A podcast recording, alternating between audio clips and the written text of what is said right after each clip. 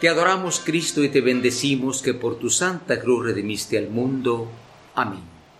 Hermanos, salgamos y caminemos con fe del pecado a la vida, de la oscuridad a la luz. Un saludo para ustedes en este segundo domingo de Cuaresma, cuando se nos recuerda que la Cuaresma es un viaje espiritual y todo viaje comienza con un primer paso, con una salida una salida, como decíamos, que es de esa oscuridad a la luz y de la muerte a la vida. Por eso hoy tenemos un personaje central que por su fe comenzó un camino. Se trata de Abraham, al cual el Señor le manda salir de su tierra, dejándolo todo, en una situación extraña.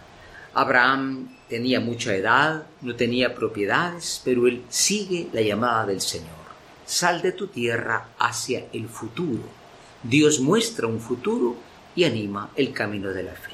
Eso sucede en la cuaresma. Por eso con el Salmo 32 decimos, Señor, ten piedad de nosotros, por todas las veces en que no hemos querido hacer esa salida, ese primer paso, como decimos, del pecado a la vida.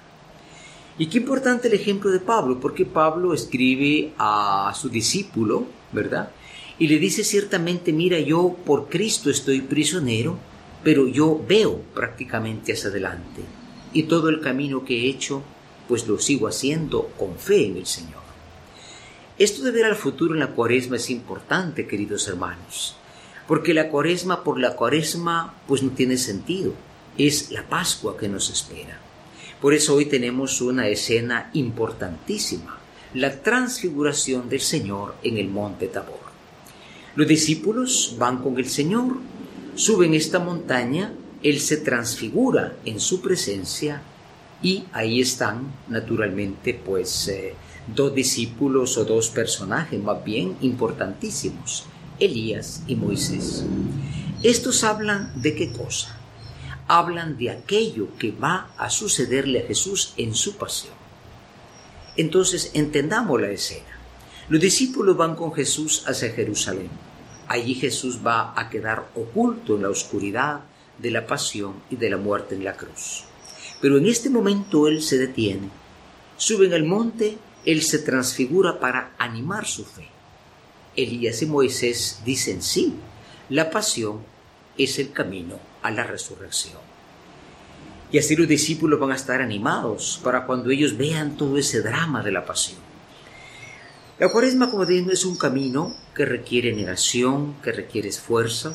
Papa Francisco nos ha dicho eh, para este año que la cuaresma es precisamente un camino de ascesis. Ascesis es lucha, es batalla espiritual, no contra los demás, sino contra el pecado.